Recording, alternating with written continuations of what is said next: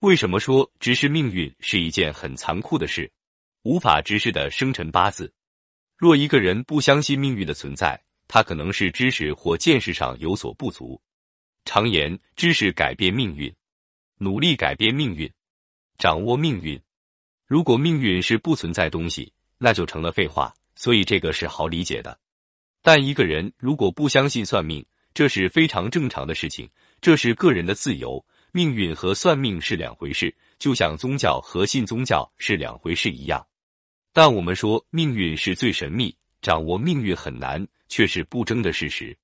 但人的本能与好奇心，对于这种东西探索与研究的兴趣，就从未减弱过。无论东方还是西方，都产生了各自版本的命理学。中国的传统命理学种类繁多，其中八字命理最有名，也我们常说的算命批八字。就是把人的出生年月日时以天干地支的形式表现出来，然后根据阴阳五行规则进行拆解，从而推导出人的命格和大运势。命理学本身和算命是两个不同的概念，很多人对命理的误解往往来自于民间的算命先生，他们为了糊口，往往爱说好话，奉承命主，让人以为命理就是忽悠人的。其实，真正的八字命理是一种非常残酷的东西。残酷到让许多人都难以接受。本篇就聊聊这个话题。命，你信还是不信？它都在那里。很多人都说自己不信命运，其实这是一厢情愿。命运是客观存在的东西，无论你信或不信，都不影响它的存在。还有人相信自己的努力可以改变命运，其实你所有的努力只不过就是命运的一部分。无数命例证实了一点：勤奋的人命格的本身就勤奋。好逸恶劳的人命格本身就懒惰，努力的人，你最终得到的那个结果原本就是命运本身。从根本上说，你并没有改变什么。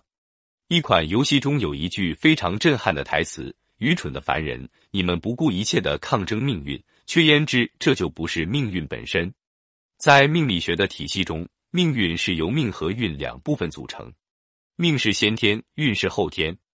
命是人的出身贵贱与家境。运是人毕生经历的顺利起伏，这其中命的部分将人限制在一个固定的格局之内，几乎是无法改变的。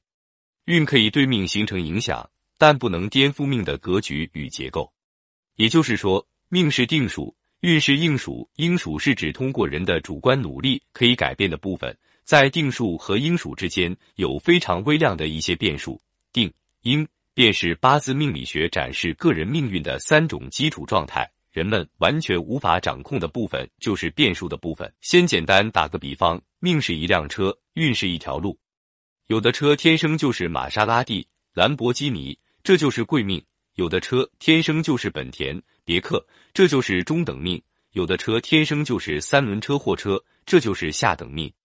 三轮车再努力改装也成不了玛莎拉蒂，这就是命不易改。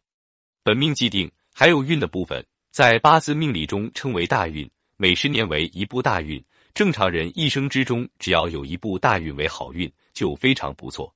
仍以前面的车路为例，玛莎拉蒂虽然是好车，但如果一辈子只碰上崎岖的山路，就是大运不好。虽然影响不了自己的身份，但是能影响自己的身体。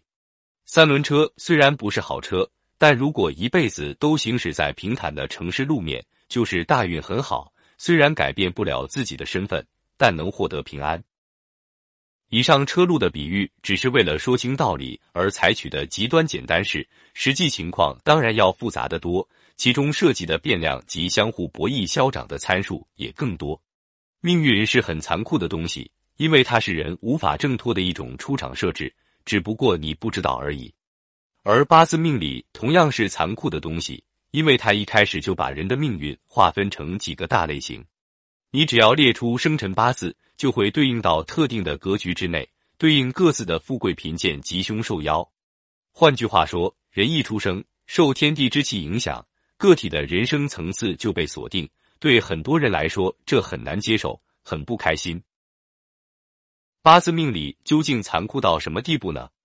唐代以前的早期算命术。上来第一件事就要批断人的寿命长短，如果寿短，一切休谈。你细品，这是不是很残酷？就像今天医院的医护人员